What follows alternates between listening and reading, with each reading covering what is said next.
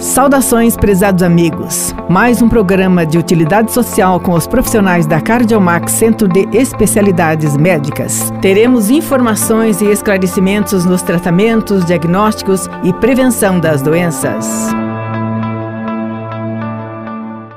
Boa tarde, ouvintes. Boa tarde, internautas. Estamos aqui em nome da Cardiomax Centro Avançado de Cardiologia Vamos então às nossas informações de hoje. E como hoje é dia de nós recebermos o Dr. Afonso Pasque, ele que é reumatologista, é, atua também na Cardiomax, na Prontoclínica, aliás, ele é credenciado Prontoclínica, o plano de saúde. E eu já digo então, boa tarde, doutor Afonso, tudo boa, bem? Boa tarde, Terezinha, tudo bem? Tudo ótimo. E contigo, tudo bem? Graças a Deus, tudo bem. Doutor Afonso, então vamos ao nosso papo. Hoje, dores miofaciais. E eu fiquei bem intrigada. O que são dores miofaciais? Então acho que as pessoas vão ter, vão estranhar esse nome, né? Poxa, nunca ouvi falar dessas dores miofaciais, né? Na verdade, uh, Terezinha e ouvintes, são dores musculares, né, regionais, então é dor em uma região muscular em que a gente consegue perceber alguns pontos gatilho. O que, que seriam esses pontos gatilho? Seriam pontos de mais dor e mais contratura, né? Que acabam ativando toda aquela região muscular e causando dor, né? Então uhum. a gente pode dizer, ah, é uma dor muscular, sim, mas tem esses pontos, então, bem específicos que, quando ativados, né, desencadeiam a dor que o paciente refere, né? Re, é uma doença. Re, Oi? Desculpe, mas em resumo tem o ponto certinho para iniciar a dor. Isso, tem esse ponto que desencadeia a dor.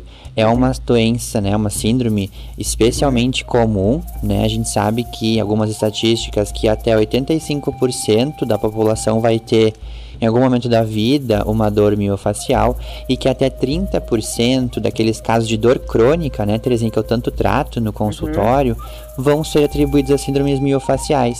E que dores, assim, a gente se refere, né, como mais comuns. As dores na lombar, né, então a gente, ah, dor na lombar deve ser desgaste, talvez seja só uma síndrome miofacial, né.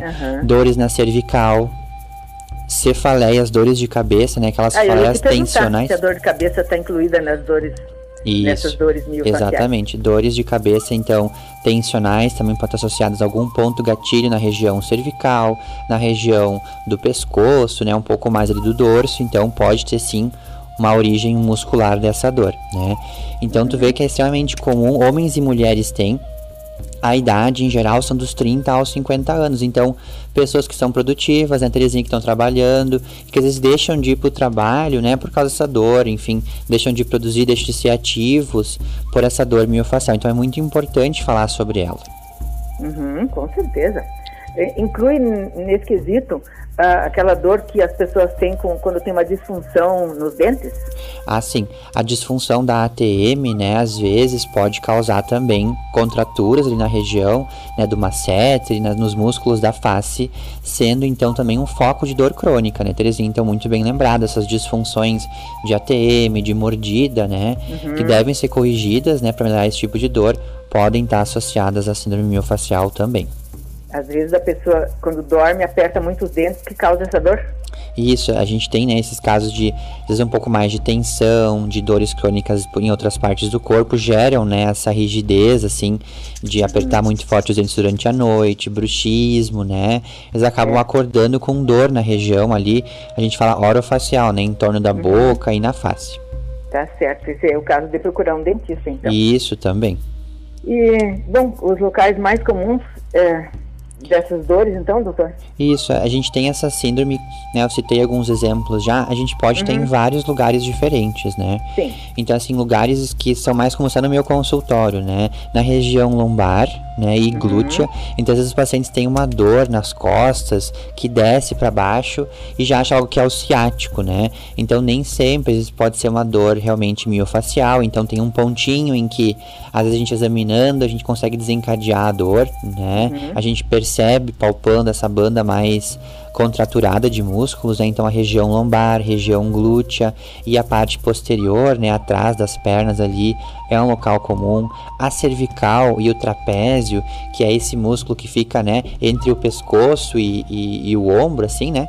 Digamos, essa região também de muita contratura, né? Então, cervical, lombar, daí as causas de dores de cabeça, né, por também pontos nessa região cervical, né? Mas a gente pode ter em qualquer parte do corpo, né? Esses são os locais mais, lugares mais comuns. Uhum. A gente tem que lembrar, assim, que a pandemia mudou muito, né, Terezinha? O nosso ritmo de vida, né? Alguns Verdade. ficaram mais sedentários, uhum. outros tiveram que adaptar, às vezes, uma mesinha qualquer de casa para uma bancada de consulta de escritório, né, de trabalhar em casa, então de home office. Então, às vezes, os erros posturais nessa situação, né, acabam gerando pontos de contratura, síndromes miofaciais, né? Então, realmente são causas frequentes de dor. E a postura, doutor, me ocorreu que a postura também causa dor de vez em quando? Com certeza, né? E é um a dos gente cuidados. E... os ombros, né? Então isso aí é horrível. Pois é, e faz parte do tratamento justamente a gente corrigir né, erros posturais, estudar a postura daquele paciente e ver onde é que ele pode melhorar, né? Porque geralmente tem uma causa postural, um erro que o paciente está fazendo muitas vezes a mesma coisa, né? Com uma postura inadequada. Então a gente tem que corrigir isso para melhorar também das dores, né? Porque a gente uhum. trata às vezes a dor, Terezinha, e ela volta, porque o paciente continua claro. com seus erros posturais, né? É então a gente tem que corrigir isso com certeza até para sentar assim à frente de um computador, a gente não pode descuidar de ficar com a coluna no Isso. lugarzinho, né? Tem que cuidar, né? A altura do computador, a altura isso. da mesa, a altura da cadeira, né? Tudo isso é hum. importante para evitar esses erros posturais. É verdade, a pessoa que passa 5, 6 horas, 8 horas por dia à frente de um computador, se não cuidar, vai ter dor mesmo, né? Com certeza. E tem, é, qual é a forma, assim, do que é feito o tratamento? Então, você já começou, mas enfim. Isso, então a, a, gente falou já um pouco da reeducação postural, né?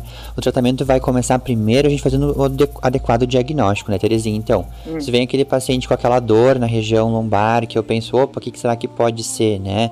Será que é uma artrose? Será que é uma hernia de disco? Será que é uma síndrome miofacial, né? Então, a conversa e o exame físico, né? Entender qual é o tipo de dor, de onde ela surge, para onde ela vai, que hora do dia que ela começa, né? Uh, o que que alivia, o que que piora essa dor, entender a dor, né? E aí examinar o paciente, né? Buscar então esses pontos de mais dor, pontos gatilho, né?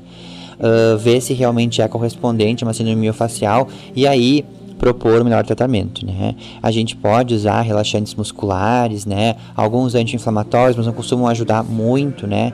Nesses casos, a gente tem que investir bastante na parte não medicamentosa, né? Então a gente tem que cuidar, como eu já falei, da postura, né? Corrigir a posição durante o sono também, né? A gente tem que usar às vezes calor local, massagem, né?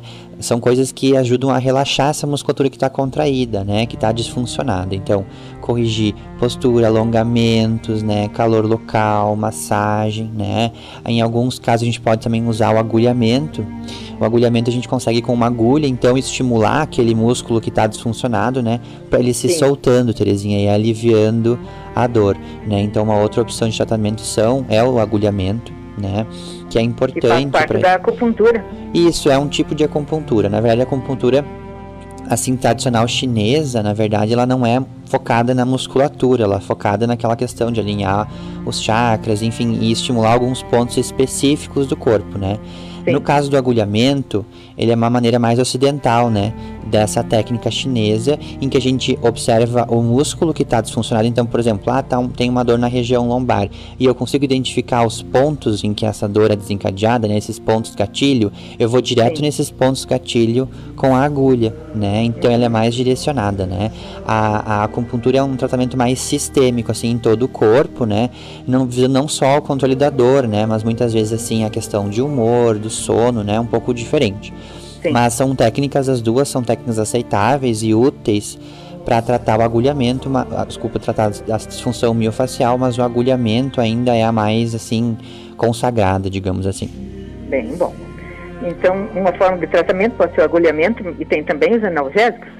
Isso, os analgésicos são bons, Terezinha, mas o que eu quis dizer assim é que eles ajudam, né, os relaxantes musculares também, né, às vezes é necessário fazer isso, mas a gente sabe que só isso muitas vezes não adianta, né? E às vezes eu explico para um paciente, mas a tua dor é uma dor muscular. E parece que assim é muito simples, né? A minha dor não pode ser só por uma dor muscular. E ela pode. Né? Então, uhum. assim, às vezes é uma coisa difícil de melhorar, porque é um ciclo vicioso, né, Terezinha? Eu tenho que mudar a postura daquele paciente, eu tenho que orientar ele o que, que ele não pode fazer, né? Tem que investir bastante na parte não medicamentosa, que são os alongamentos, atividade física, né? Quer dizer, é muito mais difícil de, de fazer do que tomar um comprimido, né? É, então claro. a gente vê que são causas, por isso que são causas de dor crônica, né? Porque as coisas vão se repetindo. Se eu tratar a síndrome miofascial e voltar para o meu mesmo ritmo de vida, sedentário, com posturas erradas, dormindo mal, comendo mal, aí eu vou voltar a ter as dores novamente. Então tem que mudar muito esse ciclo vicioso. Né? Claro. E a atividade física assim regular é uma maneira boa de manter os músculos saudáveis, né? Então a gente faz uma atividade física, a gente alonga, né? A gente tira aquele estresse todo da musculatura e consegue então prevenir dores miofaciais, né? A, gente respira fundo, se concentra, uh, faz a postura da coluna, isso aí melhora sempre, né? Exatamente, além de que melhora a circulação, né, nesses locais também, né, em todo o corpo, mas também nos músculos e articulações, então alivia, né, às vezes o, essa contratura, relaxa a musculatura, né? É, o ideal é, para descobrir essas dores é, é, na consulta, né? Isso, a gente não precisa de exames, Terezinha, tá? A gente às vezes faz algum exame de laboratório ou de imagem se a gente está pensando em algum diagnóstico diferencial, né? Mas em geral, conversar com o paciente e examiná-lo já é suficiente para chegar a esse diagnóstico e aí fazer o tratamento direitinho, né?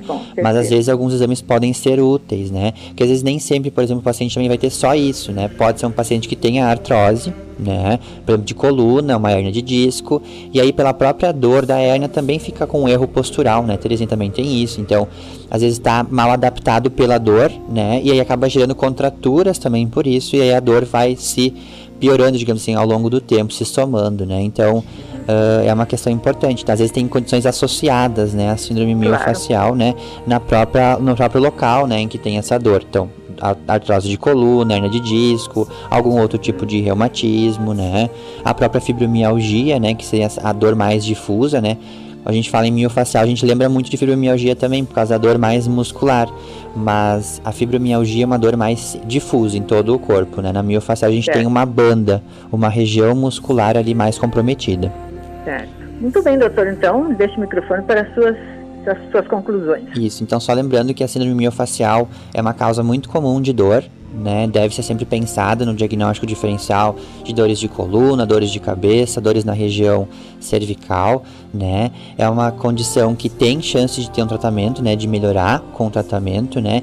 E tem um potencial de cronificação, né, com todas as suas repercussões na função, na qualidade de vida, no humor. Então nada melhor que fazer uma avaliação, né, Terezinha, dessa causa, uhum. dessa dor, para ver qual é a causa por trás dessa dor aí fazer o tratamento bem direitinho, né? Não ficar se automedicando ou empurrando com a barriga, né? É Ao longo do tempo isso vai cronificando e depois fica mais difícil até de tratar, né? Pelas e repercussões todas. Incurável, né? Isso, que a dor vai causando, né? Depois que ela cronifica é muito mais difícil, né? A gente abordar essa dor, com certeza.